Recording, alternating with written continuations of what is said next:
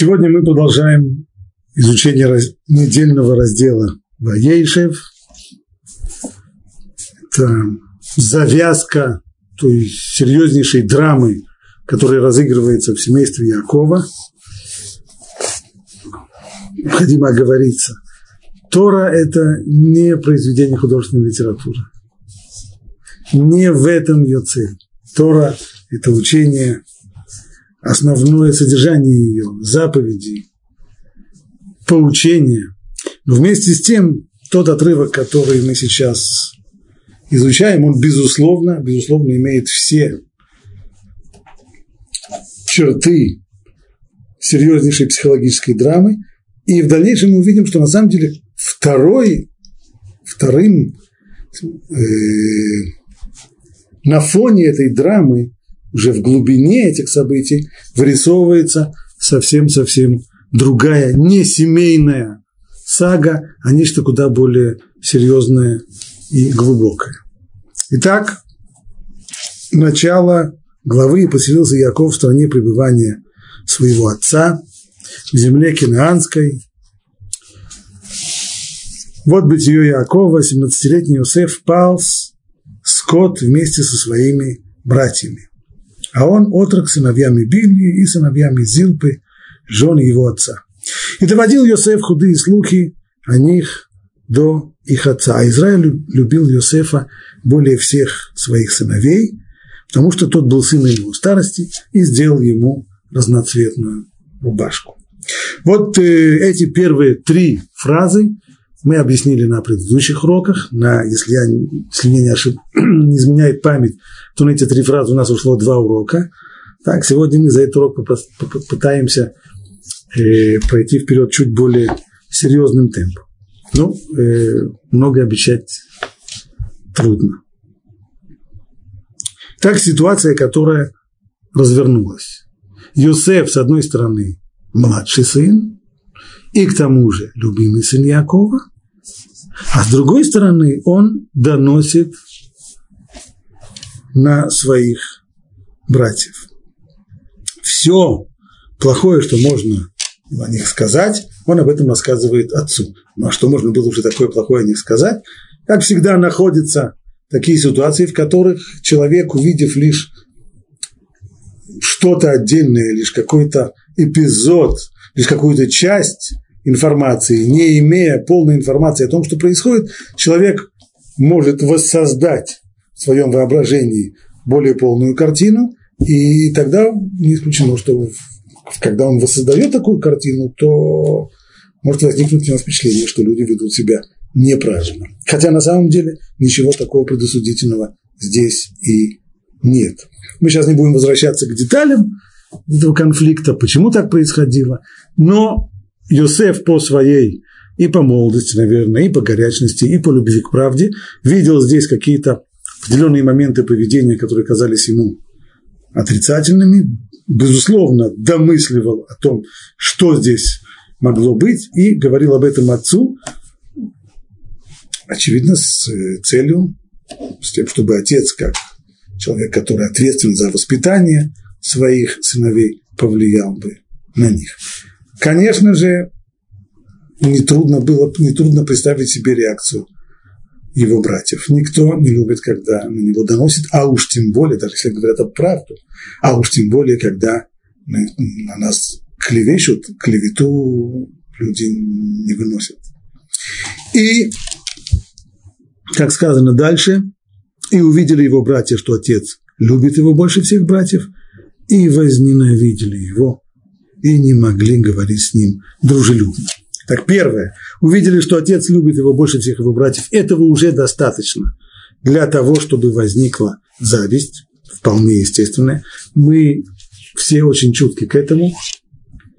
Талмуд говорит, как практическое правило, что никогда и ни в коем случае, ни при каких обстоятельствах человек не должен выделять из своих детей кого-нибудь одного и выказывать ему особые знаки уважения. Ведь, как сказано здесь, из-за нескольких клочков шерсти, которые потратил Яков для того, чтобы сделать, ну, здесь приводит специально э, подчеркивая, как сказано выше, что он сделал ему, поскольку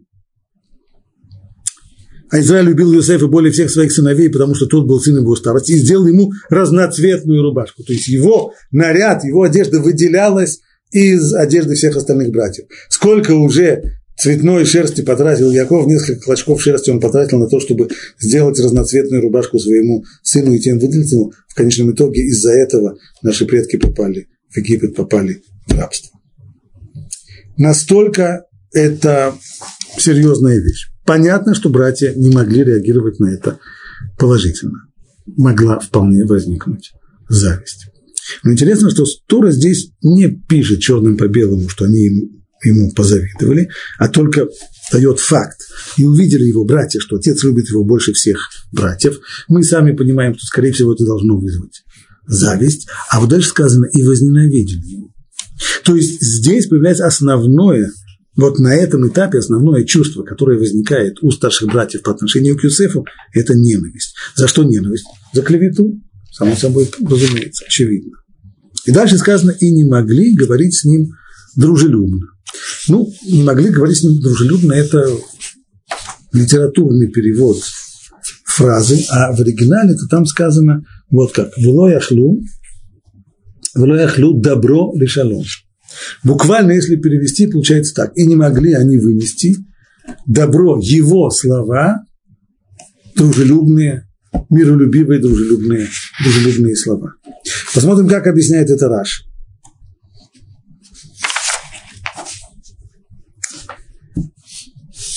И не могли говорить с ним дружелюбно, из предосудительного сказанного о них мы выводим похвальное для них. То есть, с одной стороны, безусловно, если Тора говорит о ком-то, что человек возненавидел кого-то, безусловно, это критика. Критика, высказанная в адрес того самого человека. Ненависть, безусловно, очень отрицательная вещь, и когда говорится о ком-то, что он кого-то возненавидел, в его сторону, безусловно, сказано здесь предосудительное. Но из этого самого предосудительного, из этой самой критики мы видим, что и в ней есть похвала. По крайней мере, братья не лицемерят. В чем похвала их? Они не лицемерили, то есть они никоим образом не старались прикрывать притворной доброжелательностью свое враждебное отношение к нему. Но как Раша справляется с грамматикой? Ведь сказано это не так, буквально в, в оригинале. Не могли говорить с ним дружелюбно. То есть если я читаю это так, как переведено на русский язык, как принято переводить только на русский, но и на другие языки, им было очень трудно говорить с ним дружелюбно. Они говорили с ним недружелюбно. Можно было услышать в их голосе враждебность. Но не это сказано в стихе. В стихе это сказано, не могли они, имеется в виду вынести, добро, буквально, когда он говорил о когда он говорил дружелюбно. Раши объясняет вот как. То, что сказано добро, то есть буквально его говорение, это не имеется в виду, что то, что он говорил, они не могли выяснить. Да нет, имеется в виду, что здесь составное слово.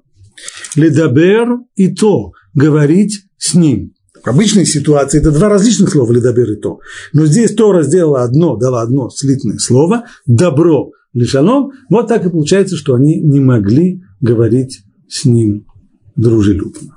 Понятно, что это не буквальное объяснение, то, что они не могли говорить с ним дружелюбно. А есть комментаторы, которые хотят объяснить это в действительности буквально. Например, Равирш, вот что он пишет. Они не выносили, когда он по-дружески говорил с ними. Так буквально. То есть его говорение дружелюбное, его дружелюбные слова и речи они не могли выносить. Почему? Если человек, может быть, вы испытываете к человеку ненависть, вы испытываете отрицательные к нему эмоции, если он к вам дружелюбно говорит, то почему? в чем здесь проблема? И проблема еще какая проблема? При натянутых отношениях так именно и происходит, что каждый с обидой воспринимает все, что делает другой. То есть там, где отношения между людьми натянутые, то происходит такая микродемонизация того человека, с которым у меня плохие отношения. Все, что он делает, я воспринимаю как шаги против себя. Все, что он делает в тот момент, когда из-за чего-то, из- за какого-то события, из-за какого-то эпизода, из-за какой-то его черты между нами возникли вот такие вот плохие натянутые отношения, с этого момента, что бы он ни делал, я это воспринимаю в худшую сторону. Не, не, только, не просто то, что я бы делал, больше нужно сказать. Наоборот. Самые лучшие намерения и самые дружелюбные шаги человека по отношению к нам, если у нас плохие отношения с ним, то его самые дружелюбные шаги по отношению к нам мы интерпретируем как какие-то злокозненные шаги, и это то, что сказано здесь. Если он говорил, братья ненавидели его, потому что были уверены, что он как раз и, что, скорее всего, интриган. Какие-то интриги он против них строит, иначе зачем он на них клевещет?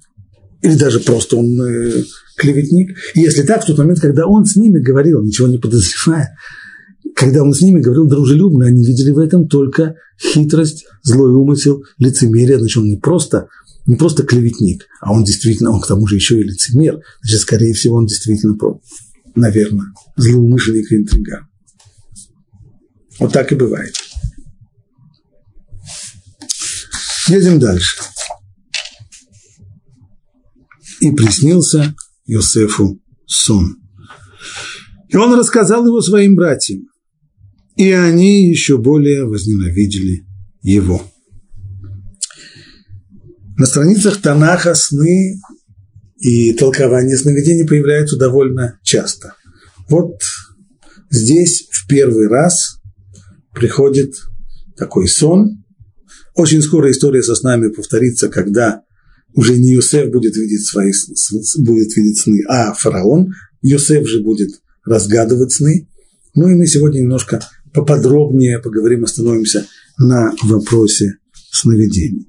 Итак, приснился Иосифу сон, и он сказал его своим братьям. И они еще более возненавидели его. И сказал он им, выслушайте сон, который мне приснился.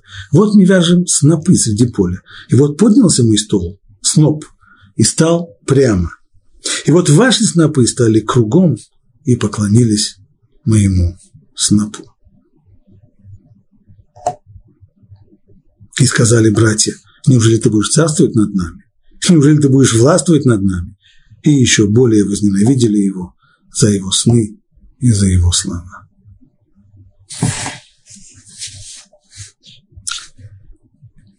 Интересно, я снова возвращаюсь к началу этого отрывка. Здесь нужно читать внимательно каждое слово. И приснился Иосифу сон. И он рассказал его своим братьям. А содержание сна мы уже с вами знаем.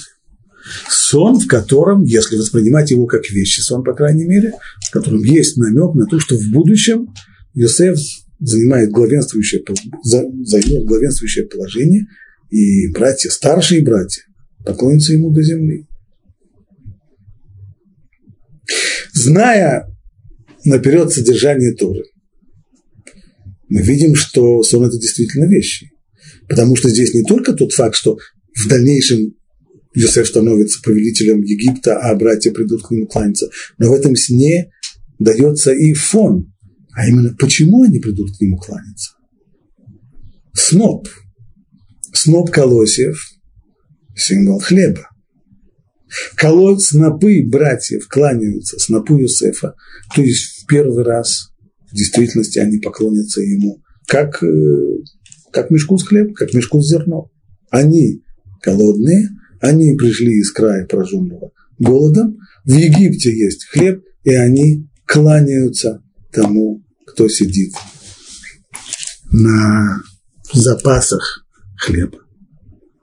Но тогда, ведь умный человек – это тот, кто понимает, что не все, что ты думаешь, нужно сказать. Это минимум, минимум минимум для умного человека.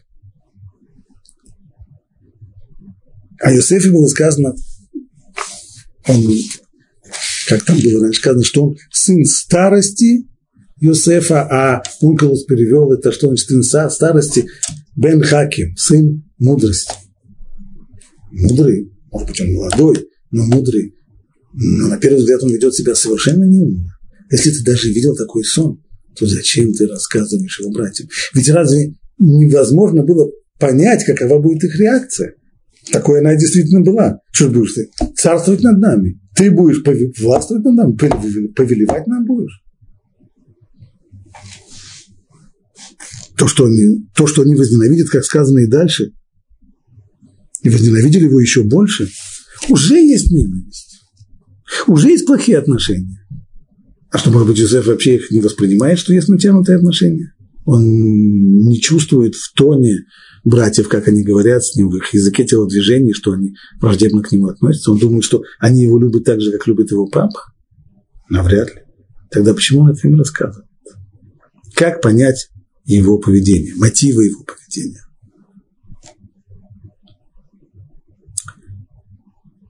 Раби Вадия Сфорно объясняет просто. А Тор же нам сама говорит. Вегу наар. То есть он был еще, он отрок. Иными словами, возраст. Э, возраст такой. Он еще совсем молодой парень, 17 лет. Ну, вполне можно себе представить, что человек в таком возрасте, даже если он умный, может быть не совсем дальновидным. У него еще есть в нем юношеская прямота, откровенность. И не рассчитывает он на два-три хода вперед, и не доходит он еще до того понимания, что не все, что ты думаешь, и не все, что на самом деле правда, об этом нужно сказать, а иногда имеет смысл и промолчать. Так объясняет Сфорум. А Урахаим Акадош, он дает другое объяснение.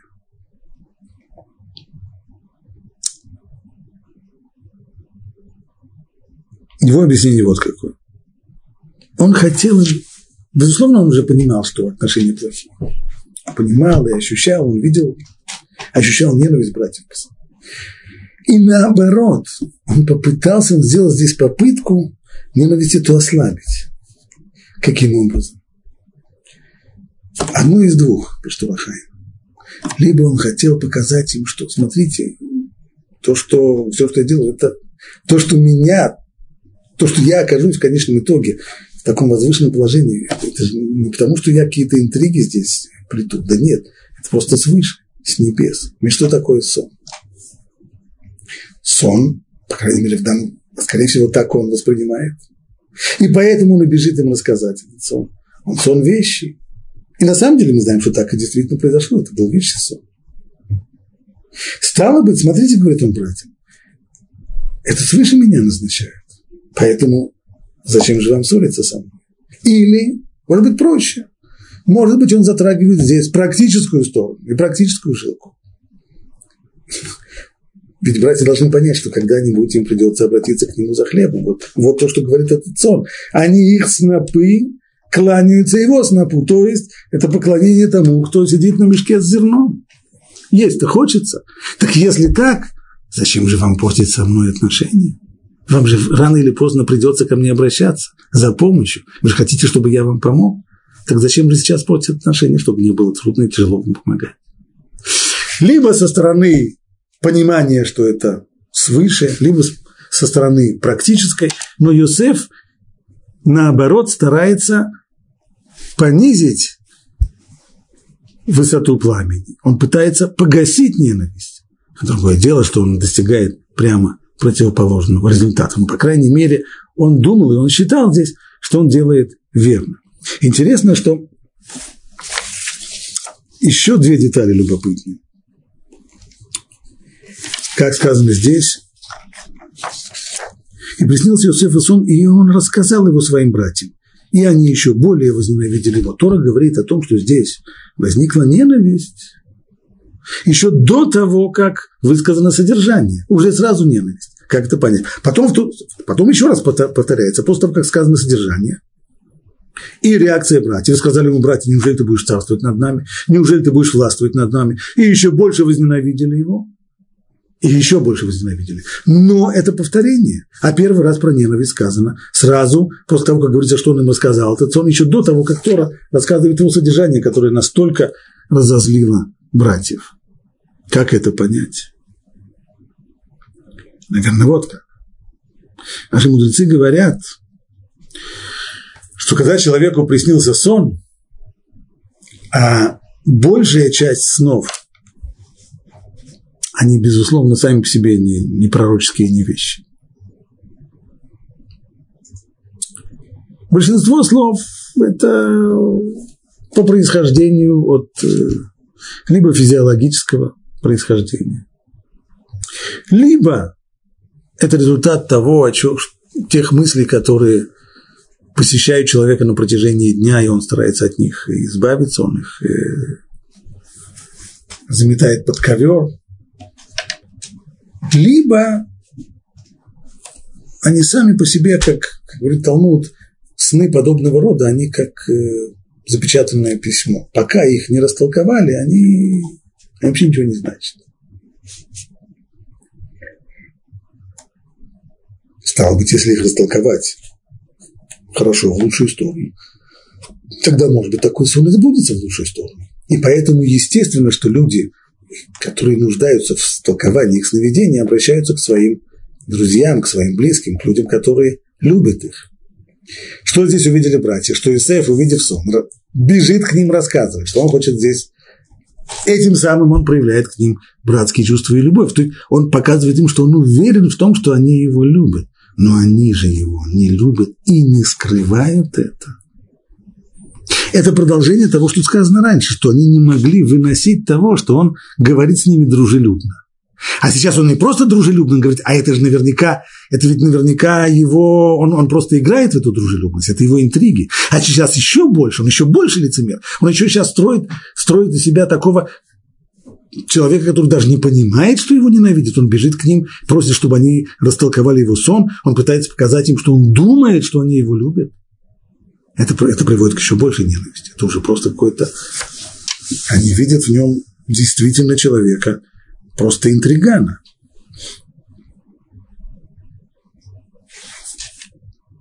И еще. И сказал он им, выслушайте сон, который мне приснился. А ведь Тора еще, еще раньше, в предыдущем стихе сказано, и он рассказал его своим братьям, этот сон, и они еще больше возненавидели его. И сказал он им, выслушайте сон, который мне приснился. Но уже сказано выше, что он рассказал. Что это значит? Это значит, что когда он пришел к ним и сказал, что он хочет рассказать им сон, который ему приснился, они не хотели его слушать. Им не хотелось участвовать в этой игре. Все это противно. Но он настаивает, не-не-не, вы, да, вы просто обязаны, только послушайте, что мне приснилось. Настаивая на этом,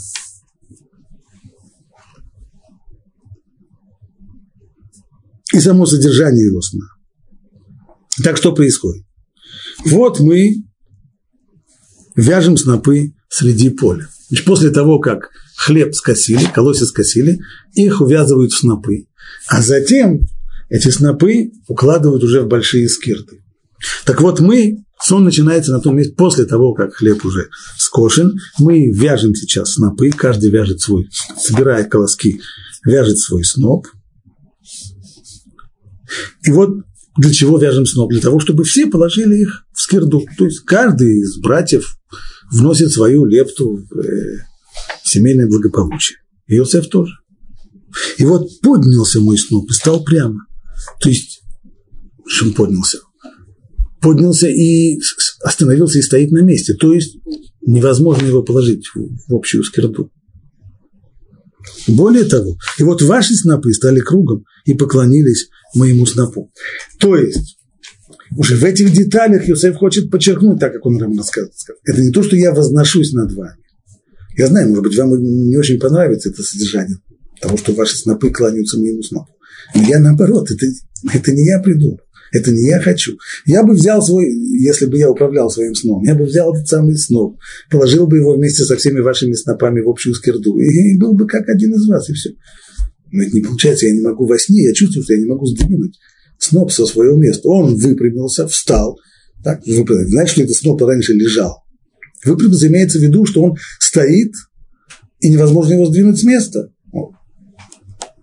Это свыше что хорошо сочетается с тем, что говорил Лорахаем, что вся идея его сна была именно в том, чтобы сообщить им, что вот эта вот информацию, которую он получает о том, что он когда-нибудь возвысится, это не плод его мысли, не плод его чаяния.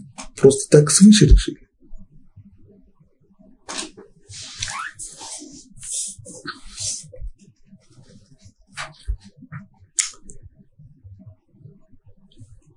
И сказали ему братья, неужели ты царствовать будешь над нами? Неужели будешь властвовать над нами? А в чем разница между царствовать и властвовать? Царь – это тот, который властвует. В оригинале упомянуты здесь употреблены два глагола. Амалох тимлох алейну, нимашоль тимшоль. Есть мелех, царь, который молех, царствует, и есть мушель, тот, который властвует.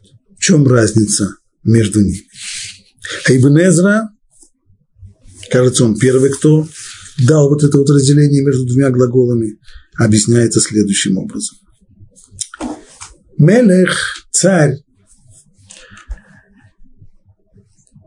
это тот, кто царствует согласия людей. Это не тиран, который навязывает свою власть и свою волю другим людям.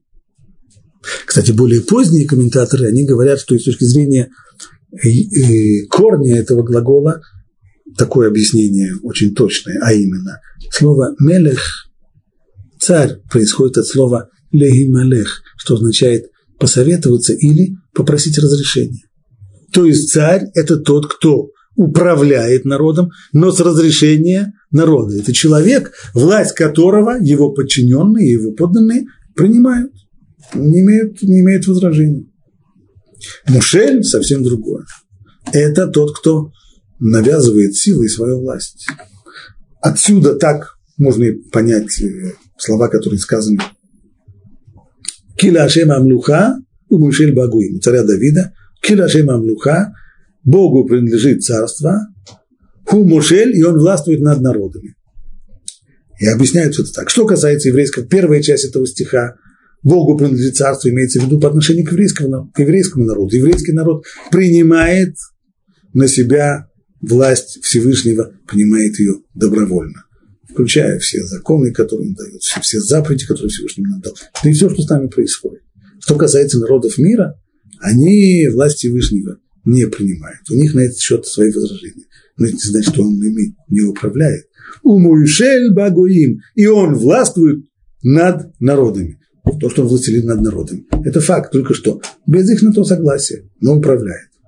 Так вот, и здесь получается, что, мудрец, что братья отвечают Иосифу следующим образом. Почему такая удвоенная, удвоенная их реакция? И сказали ему братья, неужели ты царствовать будешь над нами? Что ты хочешь сказать? Мы кланяемся, наши снопы кланяются твоему снопу. Что ты хочешь сказать, что мы тебе поклонимся, что мы тебя добровольно поставим над собой царем? Это же чушь. Самый младший из, самый младший из братьев, да еще с таким характером, да еще и клеветник, да еще и... Забудь об этом. Что ты хочешь сказать? А Машоль Тимшольбану, что ты будешь властвовать над нами силой?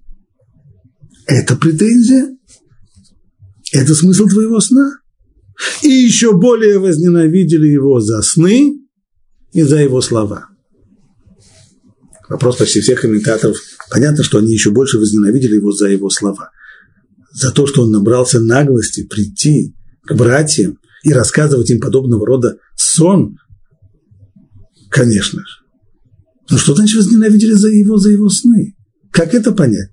Чем человек виноват в том, что он видит такой сон. Если бы человек, идя, ложась спать, он бы заказывал себе заранее по программе, какие сны он хочет, у него было бы меню, в котором он мог бы заказать сон такой-то на столько-то минут, то сон такой-то на столько-то минут, в цвете, без цвета. Но человек не заказывает себе сны.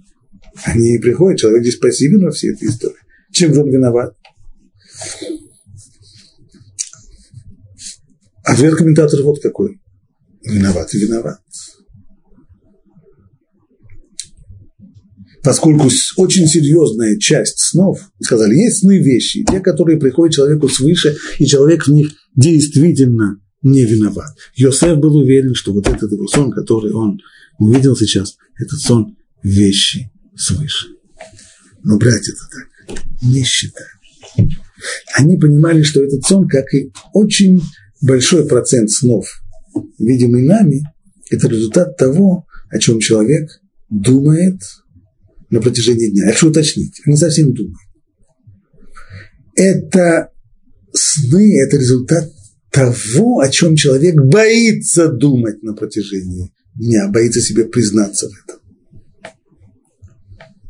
Пример, личный мой пример. Когда я бросил курить, это было достаточно трудно, то сразу после того, как я бросил курить, меня, меня начал преследовать кошмарный сон. В этом сне я видел, что я, находясь в какой-то компании, мне предлагают сигарету, я ее принимаю. Закуриваю, и после того, как закуриваю, я начинаю терзаться зачем я это сделал? Зачем я закурил? Что возьми? Ну, так трудно было бросить курить. Зачем? За, что, за глупость я это делаю? Что происходит в этом сне? В этом сне моя психика разговаривает со мной. То есть то, чего я боюсь, мои страхи, то, в чем я боюсь себе признаться, все это на протяжении дня, когда я своим разумом стараюсь и своей волей стараюсь управлять своим разумом, то я все это заметаю под ковер. То есть все это идет глубоко-глубоко туда, в подсознание. Я боюсь себе признаться в том, что мне хочется курить. И я боюсь, что я закурю. Я чувствую себя слабым. И, и, и, и вот эти вот страхи, они не ощущаются мной на протяжении дня, потому что я не признаю себя в этом. Я все это заталкиваю туда-туда, поглубже в подсознание. Но ночью, во время сна, когда сознание человека не работает, контроль отсутствует, то все эти вещи, в которых я боюсь себе признаться, вылезают из подсознания и высвечиваются на экране воображения человека. Вот нам и сон.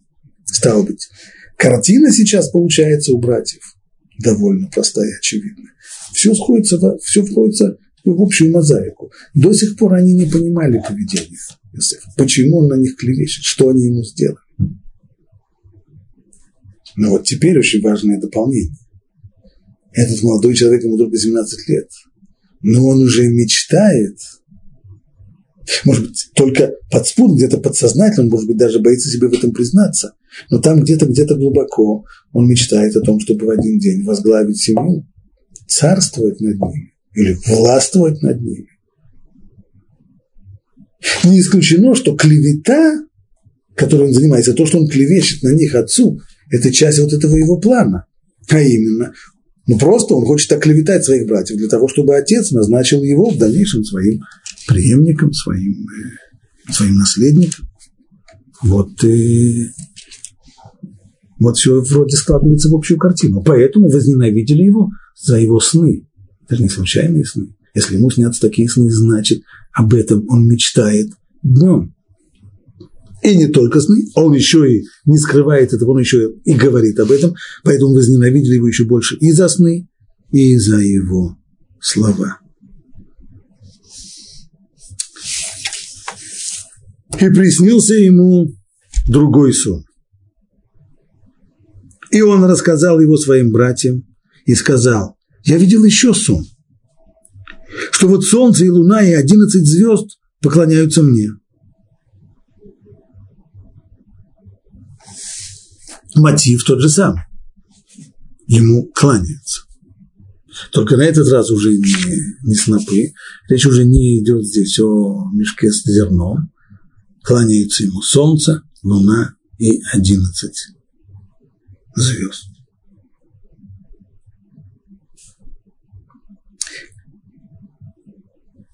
Символическое значение этого сна не такое уж сложное, как пишет Раши, что он означает?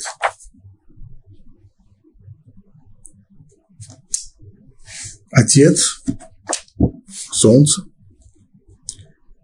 мать, луна, одиннадцать братьев. Так, наверное, следует понимать этот сон. И дальше сказано так. И он рассказал своему отцу и своим братьям. Я читал его отец и сказал, что это за сон, который тебе приснился. Неужели придем я и твоя мать и твои братья поклониться тебе до земли? И завидовали ему братья. А отец запомнил это. Снова неувязка. В девятом стихе написано, и приснился ему другой сон, и он рассказал его своим братьям. Это уже факт того, что он рассказал братьям. Он есть в девятом стихе. И сказал, я видел еще сон, что вот солнце и луна, одиннадцать звезд поклоняются мне. А после этого в десятом стихе и он рассказал своему отцу и своим братьям. Зачем он повторяет этот сон? То есть получается так, сначала он сказал братьям, а потом второй раз повторяет его отцу и братьям. Почему? В чем, в чем идея?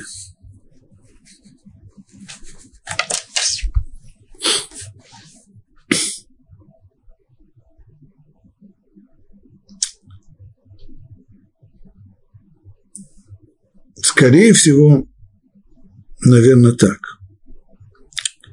Поначалу, когда он рассказал этот сон, первый сон, потом второй сон, снова такой сон нуждается в разгадке. Кто-то должен его истолковать. Братья отказываются его истолковывать, не хотят. Прослушали, никакой реакции. Тогда Юсеф идет на следующий шаг. Пусть отец истолкует этот сон. И он уже как отец семейства истолкует этот сон так, чтобы он касался и его, как отца семейства, и всех братьев. Поэтому он повторяет этот сон отцу, но снова в присутствии братьев. Они его не истолкуют. Отец его истолкует. Ну и как же отец истолковывает его? Он сказано, что он прикрикнул на, на Юсефа, отчитал его. За что он его отчитал?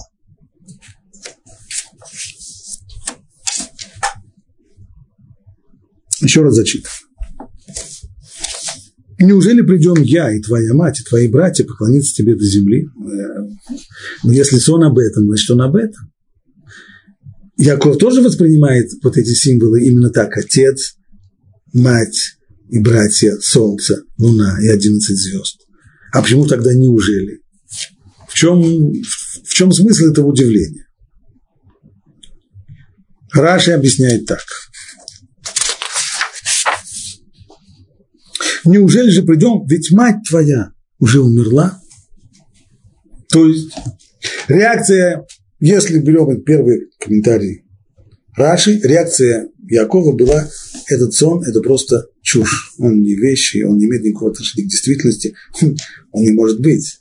Ведь мать твоя умерла, значит, и сон неверный. Вот и все. Продолжает Раши. Однако Яков не знал, что рассказанное Иосифом относится к Бильге, которая растила его как мать. Рахель, мать Иосифа, умерла уже, уже давно, это верно. Но у Рахели была наложница, Бильга. Она воспитала Иосифа и была ему вместо матери. Стало быть, сон относился к ней. То согласно этому первому комментарию Раши, получается так, что в общем и целом, если есть сон, в котором одна из его деталей выясняется как ложное, это значит, что весь сон никакого отношения к действительности не имеет. Одно из двух. Если это сон вещи, в нем все от первой до последней детали должно быть истинно. И если хотя бы одна деталь, как мы уже видим сейчас, например, нам понятно, что она не может реализоваться, значит и весь сон не истинный. Только что, другое дело, мы можем ошибаться. Мы можем не понимать символику сна. Мы не всегда понимаем язык, на котором наше подсознание говорит с нами, а уж тем более язык, на котором с нами говорят свыше, если хотят дать нам какую-то информацию свыше. Так, так и здесь вышло с Яковом. Он, верно, что он попытался интерпретировать этот сон, истолковать его, но истолковал его неверно. Он не понял, что под э, луной имеется в виду не его жена Рахель, которой уже нет, а ее наложница Беля. Раши не останавливается на этом и дает второй комментарий. А наши мудрецы делают отсюда вывод, что во всяком сне имеются и бессмысленный элемент.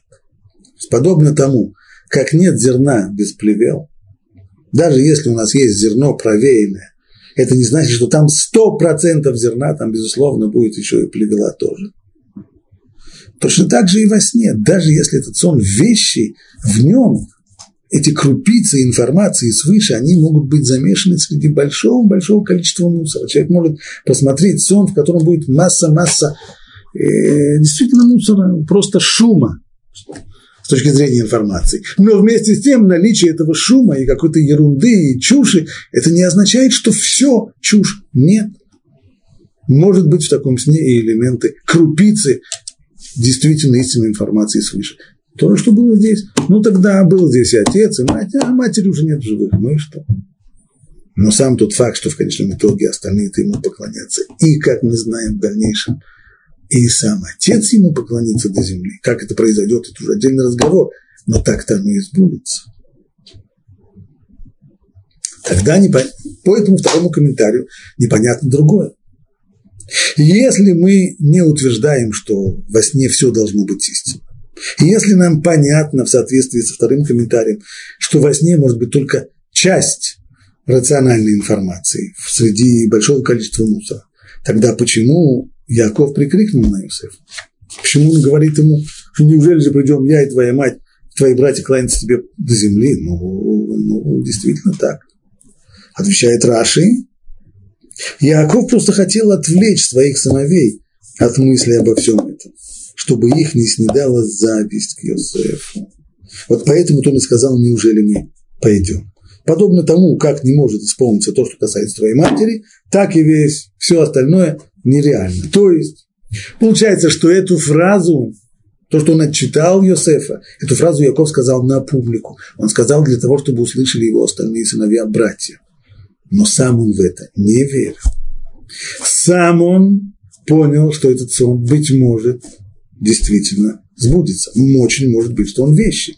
Только поскольку он же чувствует, не слеп же он был, он же видел, что есть натянутые напряженные отношения между братьями. Он даже понимал, что возникла ненависть или, по крайней мере, зависть. По поводу зависти, очевидно, должен был это понимать, что она возникает. Если так, то он хотел ее просто принять сказать, да, не обращайте внимания, ерунда, все.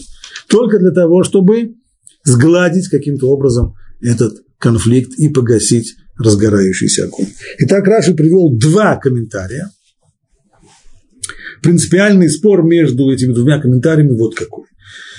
Если есть сон, то есть если есть претензия на вещий сон, по первому комментарию, в таком вещем сне все от первой до последней детали должно быть истинной. Если есть хотя бы одна деталь, которая выясняется как неистинная, тогда весь сон не имеет смысла, тогда это все ерунда, тогда это все только один шум, а вопрос только остается, правильно ли мы понимаем смысл этого сна. Может быть, мы просто интерпретируем его неверно. По второму комментарию вовсе нет. По второму комментарию сон может быть почти целиком и полностью э, мусором, шумом, но в нем вместе с тем могут быть крупицы истинной информации, которые приходят человеку во время сна извне и, может быть, даже из высших миров. По второму комментарию Яков так и понял, что действительно очевидно этот сын. Этот сон, в нем есть элементы вещего сна, и поэтому дальше сказано, и завидовали ему братья, а отец запомнил это запомнил, говорит Раши, Вавив Шамар это давар, буквально это означает, есть у слова Шамар, есть у него два значения. С одной стороны, это запомнить, а с другой стороны, это не просто запомнить, а это еще и ждать, когда это исполнится. Именно так объясняет Раши. Отец не только понял, что речь здесь идет о вещем сне, но и ждал, когда же это на самом деле исполнится, хотя своим сыновьям он сказал, «Ну, бросьте, не обращайте на это внимания, это все ерунда, потому что это все несбыточно, этого не может быть. Выбросьте это из головы. Реакция братьев. Гурари, Амараль Гурари обращает внимание, что после первого сна написано, что они возненавидели его, а после второго сна написано, что они стали ему завидовать. Хотя, понятно, зависть была еще и раньше, но, очевидно, она здесь усилилась тысячу раз. Почему так?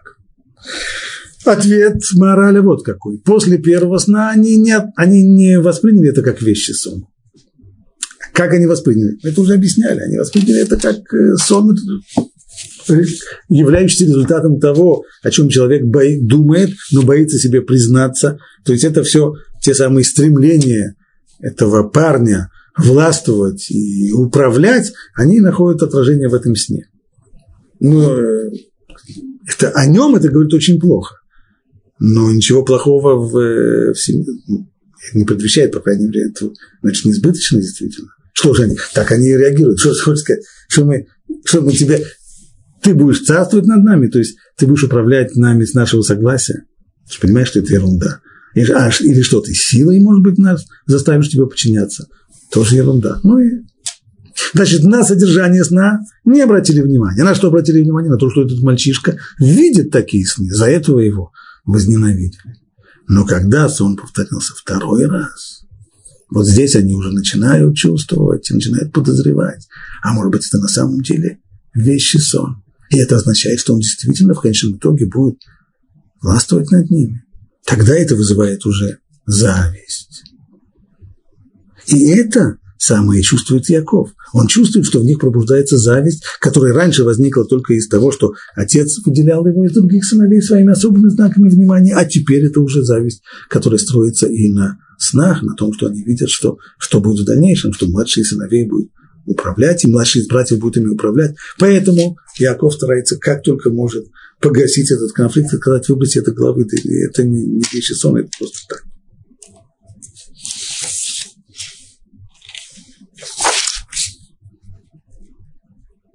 Читаем дальше.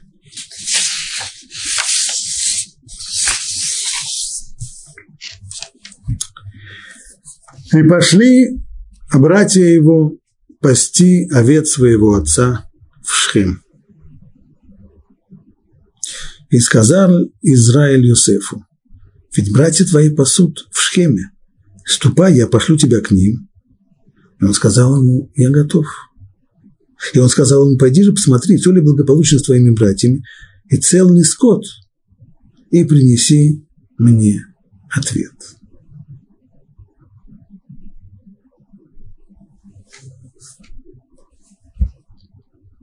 Так братья отправляются пасти овец своего отца в Шхем. Где в этот момент живет все семейство? Простой вопрос по географии.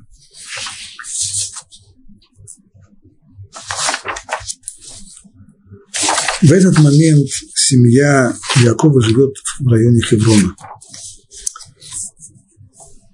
Так написано, что Яков, когда он вернулся от Лавана, поселился в тех местах, где жил его отец Ицхак, то есть в Хевроне. От Хеврона до Шхема – это 80 километров. Пастухи, которые пасут овец, они обычно не ходят на такие расстояния. Когда уж совсем, если уж совсем засуха, голодуха, тогда можно ходить такие расстояния. А так ходят на близкие, на недалекие расстояния, так чтобы выгуливать скот. Почему же они отправляются в Шхем? Второй вопрос. Шхем – опасное место. Ведь совсем недавно, не, не так уж давно, сыновья Якова произвели вылазку в Шхем, вырезали всех жителей Шхема за то, что обесчестили их сестру Дину. Из Шхема ушли тогда, случилось чудо. Окрестные все города, жители окрестных городов не преследовали сыновей Якова, но если чудо случается один раз, это не значит, что чудо будет так продолжаться каждый раз. Почему они отправляются? Почему отправляются так далеко? Первый вопрос. Второй вопрос. Почему они отправляются просто в опасное место? Раши говорит, что то, что написано, что они отправились спасти скот, то вот эти слова отмечены надстрочным знаком. То есть помимо того, что в Торе есть буквы и слова, есть еще и дополнительная информация. Есть, как известно, еще и венчики на буквах. Помимо всего этого, есть еще и надстрочные знаки. То есть мы должны понимать, что некоторый намек существует здесь. Нужно читать это более внимательно. Можно читать более внимательно. Пошли пасти, пошли пасти скот. Раши приводит интерпретацию наших мудрецов в Талмуде, что означают эти надсрочные знаки? Что они пошли пасти самих себя. Что это значит? Как понять это выражение, что они пошли пасти самих себя? Пастух пасет овец, ясно. Пастух самого себя не пасет. Есть комментаторы, которые объясняют это сказанное в Талмуде следующим образом, что мысль их была в том, чтобы подальше, подальше от дома, там будут овцы, там можно будет делать шашлыки, раз ягненка зарезать, второй раз зарезать и так далее, так далее. И ради этого Торе нужно было устраивать такие надстрочным знаком обозначать, что у братьев были здесь нехорошие намерения устраивать там пикники с шашлыками. И снова пикник с шашлыками, даже если это так, нужно ходить на 80 километров. Если они хотят уйти подальше от отца, ну, даже если это идти на 8 километров, кто их увидит. Ясно одно, что хотя на поверхностно они идут, если бы спросили, какая цель, куда они идут? Идут пасти овец, понятно. Но у них помимо этого была пасти самих, самих себя имеется в виду, что у них была дополнительная, дополнительная цель. Какая? Первый вариант. Они почувствовали после второго сна и ненависть, и зависть по отношению к Юсефу, и они почувствовали, что все это может выплеснуться и очень скоро, и в э, самых нежелательных формах. Поэтому для того, чтобы погасить конфликт, то, что пытался сделать отец, говоря им, не берите в голову, все это ерунда, все это не сбудется, все это. Ну, у них же тоже есть голова на, плечах, они же тоже понимают. И, очевидно, эти увещевания отца не очень подействовали. Поэтому то, что они пытаются сделать здесь, это попросту расстаться с Юсефом, быть подальше-подальше от него. Самый испытанный способ. Как сделать так, чтобы избежать ссоры? Как сделать так, чтобы конфликт не, не усугублялся, чтобы он не становился все более и более тяжелым? Просто разойтись. Как в свое время Авраам сказал э, своему племяннику Лоту, чтобы не было ссоры, давай разойдемся. Ты направо, я налево, ты налево, я направо. Это то, что делают сейчас, сейчас братья. То есть, если бы они просто хотели пасти овец, ну, они бы пошли бы на недалекое расстояние. Но поскольку они хотят здесь еще и свои определенные цели достигнуть, а именно развести силы, не, чтобы не было трения с Юсефом, то они отправляются так далеко в Шхем.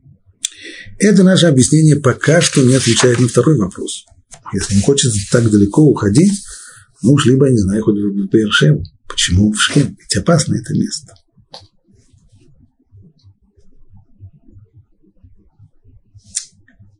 Вот как пишет Равирш.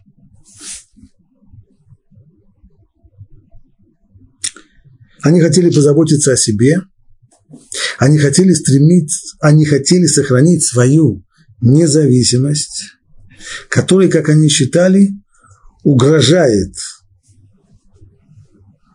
Йосеф и уверенность отца в будущем высоком положении Йосефа. То есть понимали они, что то, что отец их пытается успокоить и говорит, все, да, не обращайте внимания, это все не сбудется. Всерьез они это не восприняли. Угрозу они видели здесь. Первое, со стороны самого Юсефа. Второе, в том, что отец потакает ему и уверен, что в действительности в дальнейшем, то есть пришло, что отец принял этот сон как вещи и понял, что в дальнейшем так действительно и будет, что Юсеф займет главенствующее положение в семье. Почему в Шхем? Словами Равирша. Важно отметить, что братья отправились в Шхем, то есть выбрали то место, где они когда-то в первый раз продемонстрировали чувство семейной солидарности. Именно там Шимон и Леви произнесли памятные слова. Неужели можно, неужели будут обращаться с нашей сестрой, как с блудницей? Сестру Дину изнасиловали там в Шхеме. Вся семья восприняла это как угрозу семье. И Шимон и Леви поняли, что необходимо действовать, необходимо принять меры для того, чтобы... Потому что иначе, если подумать, если не отреагировать, то самое первое насилие, на которое мы не отреагируем, мы тем самым приводим к дальнейшим насилиям, потому что такие люди так сделаны. В тот момент, когда они видят, что есть кто-то беззащитный, они начинают на него нападать, они по отношению к беззащитным проявляют агрессию, поэтому братья почувствуют, что необходимо сейчас сплотиться, сделать что-то из ряда вон выходящее, чтобы больше этого не произошло. Вот там вот проявилось очень сильно в самых резких формах вот этого чувства семейной солидарности. Так если вся семья, как один человек, поднимается на защиту кого-то из его членов при угрозе извне, то настолько же она должна сплотиться, когда один из его членов станет изнутри угрожать чести и независимости остальных. То есть первый раз в схеме Они сплотились для того, чтобы противостоять внешней угрозе. На этот раз ситуация изменяется. Внешней угрозы нет. Было чудо. Сейчас сыновья Якова, семейство Якова живет с местным населением в мире. Но угрозы теперь изнутри. Один из членов семьи представляет собой угрозу всей семьи. Интриган, который непонятно куда все это поведет. Видимо, таков был ход их мыслей, и именно поэтому они отправились в Шхем, на место первого проявления их братской солидарности. Там они надеялись обрести вдохновение для столь же важных решений, которые они считали необходимыми сейчас. То есть братья почувствовали, что они находятся на перекрестке, им необходимо принимать решение, как быть, как себя вести, подчиниться тому, что хочет отец, не подчиниться – сопротивляться, сопротивляться активно, пассивно. Что делать? Как быть дальше? И хотят они это сделать в Шхеме, ибо там они чувствуют, что обстановка в этом мире более всего будет им способствовать. Вот теперь вопрос, который возникает перед нами, он вот какой. Братья не приняли за чистую монету то, что говорил отец. А отец, он понял, что они не приняли это за чистую монету? Нет. Отец думал, что ему удалось их успокоить или же нет. Если он думал, что ему удалось их успокоить, значит, он был слеп. Если он так не думал, если он понимал, что ненависть и зависть продолжают бурлить, то почему он тогда посылает Юсефа туда, в Шхем, далеко, своим братьям? А он не понимает, что на самом деле это опасно, и так же на самом деле это и получилось, вышла опасность. Как же здесь понять нам поведение Якова? Вот на этом самом серьезном вопросе мы и остановимся, а уже раскутать этот клубок мы попытаемся на следующем уроке с Божьей помощью.